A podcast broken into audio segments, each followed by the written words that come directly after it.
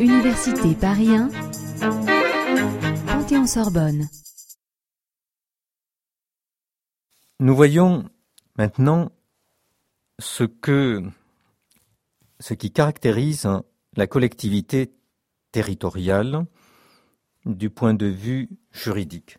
Et ce qui caractérise toute personne publique, c'est d'abord ce que l'on appelle la personnalité juridique, qui est nécessairement pour les personnes publiques une personnalité morale.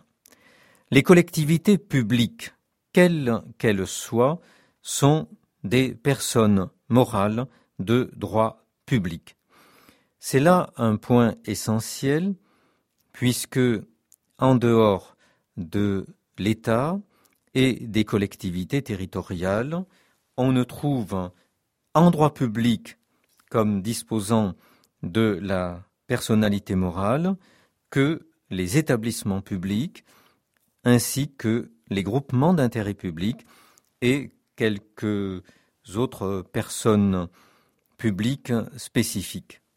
La notion de personnalité morale est donc une notion tout à fait essentielle. Qu'est-ce que la personnalité morale? Eh bien, c'est le fait de constater que des personnes physiques se sont reconnues des intérêts communs, euh, qu'elles se sont regroupées pour gérer ces intérêts. Ces intérêts les distinguent des autres personnes et dans leur relation avec les tiers, les membres de ce groupe vont être considérés comme formant un groupe indivisible. Parler de personnalité morale, c'est donc considérer qu'un groupe possède en tant que tel, indépendamment des membres qui le composent, un certain nombre de droits et d'obligations. Reconnaître la personnalité morale, c'est admettre que, à côté des personnes physiques, des groupes peuvent être sujets de droit. La notion de personnalité morale a soulevé dans l'histoire d'abondantes controverses, certains disant qu'il s'agissait d'une fiction, tantôt utile, tantôt inutile. On connaît la formule, ou plutôt la boutade, de Gèse, disant Je n'ai jamais déjeuné avec une personne morale. Boutade restée célèbre. Aujourd'hui, les débats sur euh, la personnalité morale euh, sont beaucoup plus apaisés, tout au moins dans notre pays car euh, dans des pays lointains comme le Japon par exemple, les débats sur la personnalité morale demeurent extrêmement importants.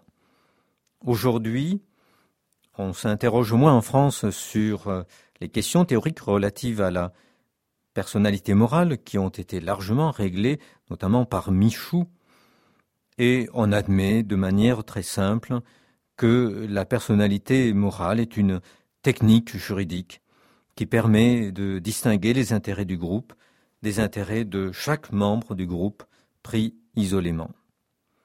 Ce qui est certain, c'est que la reconnaissance de la personnalité morale a permis le développement de la décentralisation. Car c'est seulement à partir du moment où la personnalité juridique a été reconnue aux communes et aux départements euh, que la décentralisation a pu véritablement se développer. De manière négative, on peut citer l'exemple inverse. L'arrondissement, par exemple, a fait l'objet de nombreuses propositions au cours de l'histoire, mais l'arrondissement est toujours demeuré une circonscription administrative parce que il n'a jamais reçu la personnalité morale, il n'a pas pu devenir une collectivité. Les conséquences de la personnalité morale sont les suivantes. La première conséquence, c'est l'imputation à la personne morale des actes de ses organes ou de ses agents, et l'on peut parler d'une volonté de la personne morale qui est distincte de la volonté des membres de celle-ci. La personne morale va pouvoir agir en justice pour défendre ses intérêts.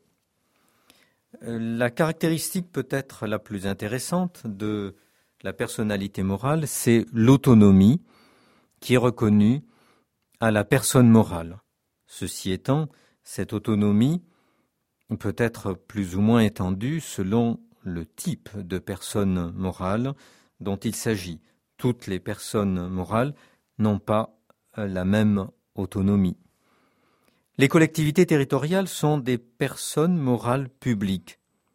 Et ce qui les différencie des personnes morales de droit privé, c'est qu'elles sont finalisées.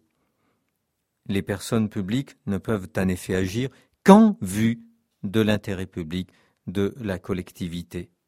Les personnes privées peuvent agir en vue d'un intérêt public, mais elles n'y sont jamais obligées. Pour les collectivités publiques, c'est leur finalité même.